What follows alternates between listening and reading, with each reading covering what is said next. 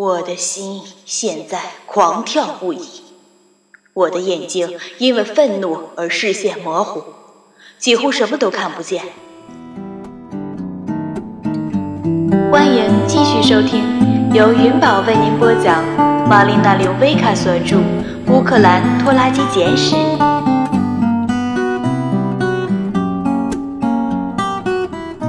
请听第十八集。婴儿监控器。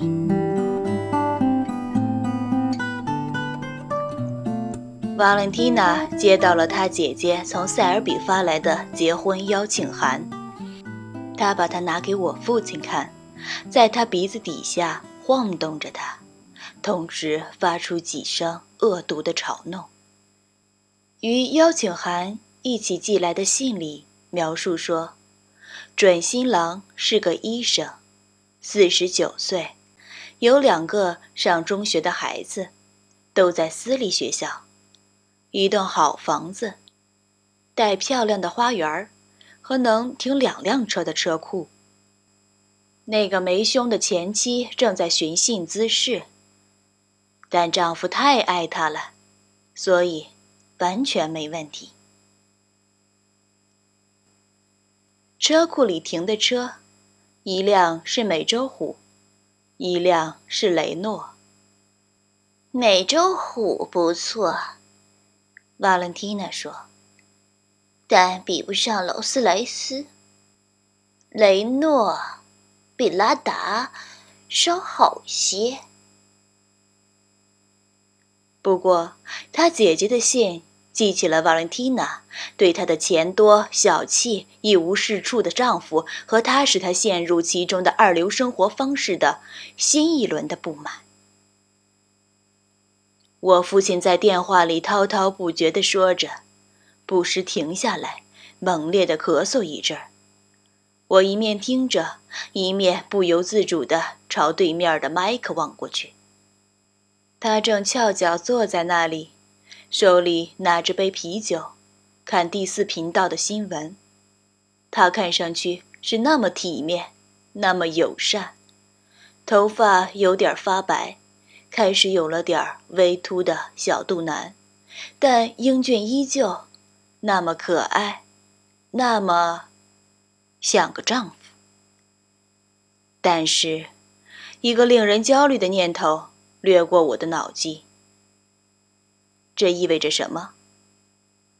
现在，随着又一阵的咳嗽，我父亲的电话来到了要点之处。瓦伦蒂娜需要更多的钱，于是他必须变卖一些不动产。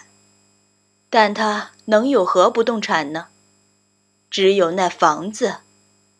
啊，在房子后面有块很大的空地，什么用处都没有。这个。他可以卖。他在说母亲的花园他已经与一位邻居讨论过了，那邻居愿意以三千英镑的价格把它买过去。我的心现在狂跳不已，我的眼睛因为愤怒而视线模糊，几乎什么都看不见，但我必须控制我自己的声音。别急忙行事，爸爸，不要急。也许这个姐姐的未婚夫到头来也是个小气鬼，毕竟他必须得承担他妻子和上私立学校的孩子的生活费。也许那位前妻会分到美洲虎，这位姐姐到手的却是雷诺。也许瓦伦蒂娜将会意识到自己是多么幸运。只需等等看就好。哦至于卖母亲的花园我牙关紧咬，以免让话语冲口而出。这类事儿往往比他们表面上看去的要复杂的多。房产契约得重签，有可能大部分的钱都给律师费吞了。邻居提出的价钱，哎呀，那真是少得可怜。如果他有建筑许可证。在那里再盖间房子，那块地岂不是要翻上十倍的价格？想想瓦伦蒂娜该有多高兴啊！建筑许可证要花成百上千年的时间。他是不是愿意让我咨询一下律师呢？他是不是想让我就建筑许可证的事儿与市政厅联系一下？我是否该同薇拉谈谈？哦，律师可以，市长厅可以，薇拉不可以。但薇拉很有可能会发现的，想想他该会多么不安。他知道我的意思是，狂怒。薇拉的确发现了，是我告诉他的。他既不安，又狂怒。他开了两个小时的车，从普特尼赶到彼得伯勒。他到达时还穿着加长穿的拖鞋，罕见的不曾关注细节。他雄赳赳、气昂昂的。径直走向邻居家，那是栋难看的仿都铎式建筑，比我父母的房子要大多了。把门敲得砰砰响，然后与他来了个正面交锋。你真该看看他那张脸。那邻居是个退休在家的生意人，是园艺方面的业余爱好者，正在园艺学校学习。他在薇拉劈头盖脸的进攻下瑟瑟发抖。呃，我只是想帮帮忙。他说他有些资金上的困难。你帮不上忙，你是在帮倒忙。当然，他是有资金上的困难，因为他那个吸血鬼老婆。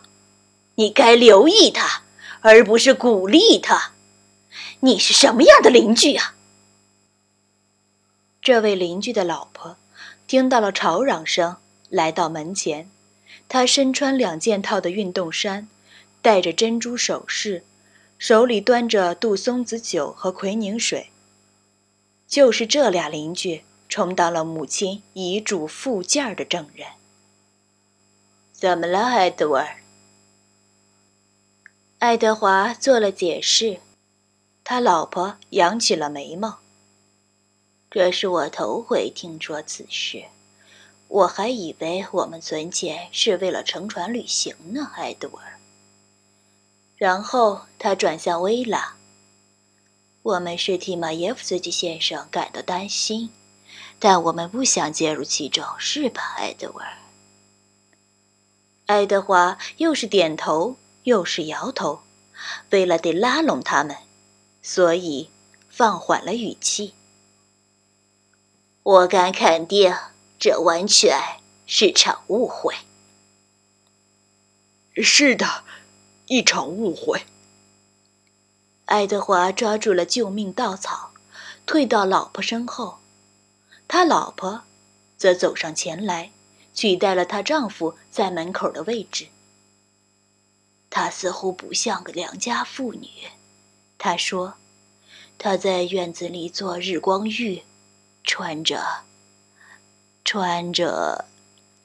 她向后偷偷瞄了她丈夫一眼，声音变成了耳语：“我看见他从楼上窗子里往外看。还有一件事儿。”他的语调是很机密的那种。我觉得他有外遇。我看到一个男人。他撅起嘴唇。开车来接他，他把车停在树荫底下，耶夫斯基从窗子里是看不见的，然后按喇叭等他。他跑出来，穿着盛装，金玉在外，败絮其中，就像我母亲过去常说的那样。谢谢你告诉我这些事儿，薇拉说，你总是这么帮忙。瓦伦蒂娜一定是看见了薇拉的车，因为他在车道上等着他，堵住了他的去路，双手叉腰，准备恶战一场。他上下打量着薇拉，他的眼睛在薇拉穿着拖鞋的脚上停留了一会儿，唇际掠过一丝转瞬即逝的笑意。薇拉也向下看了看。我那时才意识到，我犯了个多么大的错误。瓦伦蒂娜穿着双高跟鞋，这让她裸露的肌肉发达的小腿肚子看上去就如拳击手的二头肌。你到邻居家去干什么，麻痹头？瓦伦蒂娜质问道。您现在正在收听的是由云宝为您播讲的《乌克兰拖拉机简史》，作者马林卡里维卡。如果喜欢本专辑，请点击订阅，感谢支持。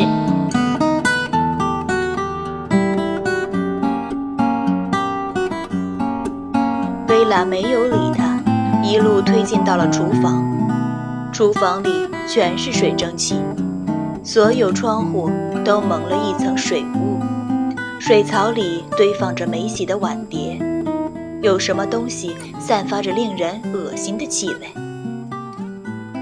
爸爸在门口徘徊，穿着条海军蓝尼龙工装裤，肩带交叉在他单薄佝偻的背上。我跟邻居谈过了，爸爸，人家对买妈妈的花园没什么兴趣了。为了。你为什么要这么做？为什么你就不能不管我？因为我不管你的话，爸爸，这只秃鹫就会把你的肝脏啄食掉。是鹰，鹰，鹰？你说什么呢？说真的，纳迪亚，我以为他彻底疯掉了。是鹰啄食了普罗米修斯的肝脏，因为他带来了火种。爸爸，你不是普罗米修斯，你只是个可怜巴巴、糊里糊涂的糟老头因为你自己的白痴行为，把自己变成了这只母狼的猎物。瓦伦蒂娜一直在旁边听着，脸上的乌云越积越厚，这时发出一声低沉的嚎叫。曲着胳膊，恶狠狠地撞了薇拉胸部一下。薇拉向后踉跄了一步，但没有摔倒。娃儿呀，求你了，不要用暴力！父亲哀求道，试图分开两人，但他这完全是自不量力。你个狗吃了脑子的老顽棍儿！你进房子！你闭嘴！瓦伦蒂娜也撞了他一下，他绊在麦克安的门框上，佝偻着斜靠在那里。瓦伦蒂娜从口袋里掏出一把钥匙，在父亲鼻子面前直晃悠。我有房间钥匙，哈哈，我有房间钥匙。父亲伸手去抓他，但他。把钥匙举在他刚刚够不着的地方。你要钥匙干嘛？他奚落着他。你进房间，我锁，不锁。娃儿呀，求你把钥匙给我。他可怜巴巴地向上跳了跳，企图抓住钥匙，然后落回地面，发出一声啜泣。薇拉也试图去抓那把钥匙。哦，你怎么敢？但瓦伦蒂娜把他推开了。我有麦克风，薇拉叫道：“我会录到你犯罪行为的证据。”他从自己的手提包里拿出个小巧的手持录音笔。你不得不佩服他。然后把它打开。举到瓦伦蒂娜的脑袋上方。现在，瓦伦蒂娜，请你把我父亲房间的钥匙还给他，并试着表现出平和文明的行为举止。他用一种清晰的录音语调说道：“他比瓦伦蒂娜高，但 Valentina 有高跟鞋的优势。Valentina 去抢录音笔，差点就抓到他了，但他分了神儿，因为就在这当口，父亲又去抢他另一只手上的钥匙，在前后夹击之下，他尖叫一声，跳向空中。就像过去常看的功夫片中的镜头，然后猛地落降下来，一只高跟鞋的鞋跟儿落在薇拉穿着拖鞋的脚上，另一个跟儿勾到了父亲膝下的小腿儿，父亲和薇拉都被压垮了，录音笔掉到了地上，滑到了灶台下的地板上。薇拉向录音笔扑去。瓦伦蒂娜把父亲推进了他的房间，扭着他的手抢过钥匙，把门锁了起来。为了向瓦伦蒂娜发起进攻，拉扯、扭打，现在他俩都倒在了地板上，试图从瓦伦蒂娜手中把钥匙抢过来，但瓦伦蒂娜更强壮，把钥匙紧紧攥在握成拳头的手中，并把手。放在身后，从地板上站起来。败下阵来的薇拉挥动着录音笔说：“我已经全都录下来了，你说的每个字都录下来了。”好啊，瓦伦蒂娜说：“这就是我想说的。你个婊子养的狐狸精，没奶子！你没奶子，你嫉妒。”他把手放在胸脯下，淫荡地将它们往上挤在一起，撅起嘴儿，做出亲了几下的样子。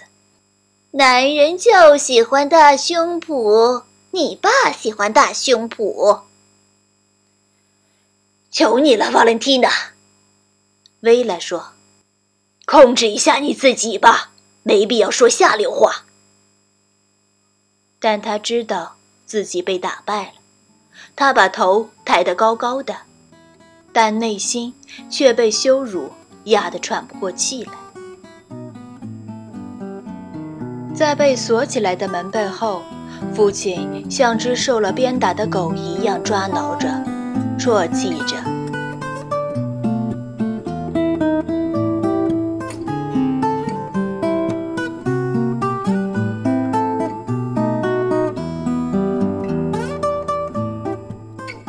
哦，薇拉，你尽了最大努力，你真棒，你是个女英雄。你录音了吗？录音笔里没有磁带，那只是虚张声势罢了。除此之外，我还能做什么？后来，在他出门前，瓦伦蒂娜打开了父亲房门的锁，但他还留着钥匙。父亲。又拉了自己一身。他是不由自主，他真不该穿工装裤。哦，是的，他做得了主。当然不是指世界，而是指他的痴迷。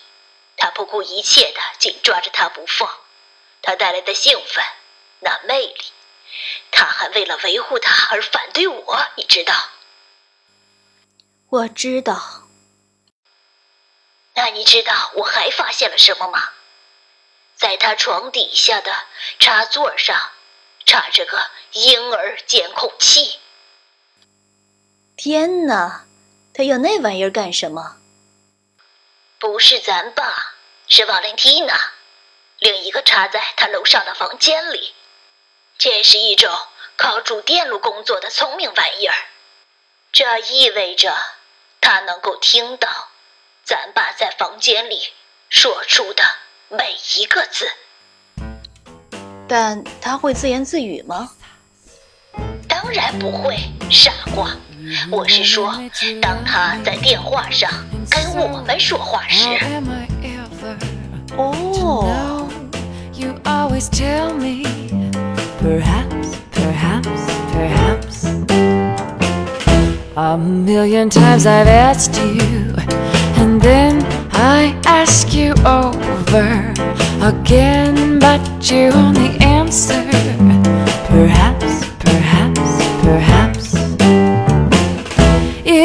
can make your mind up, we'll never get started.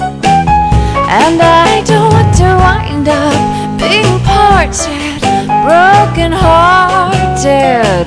So if you really love me, say yes. But if you don't, dear, confess. But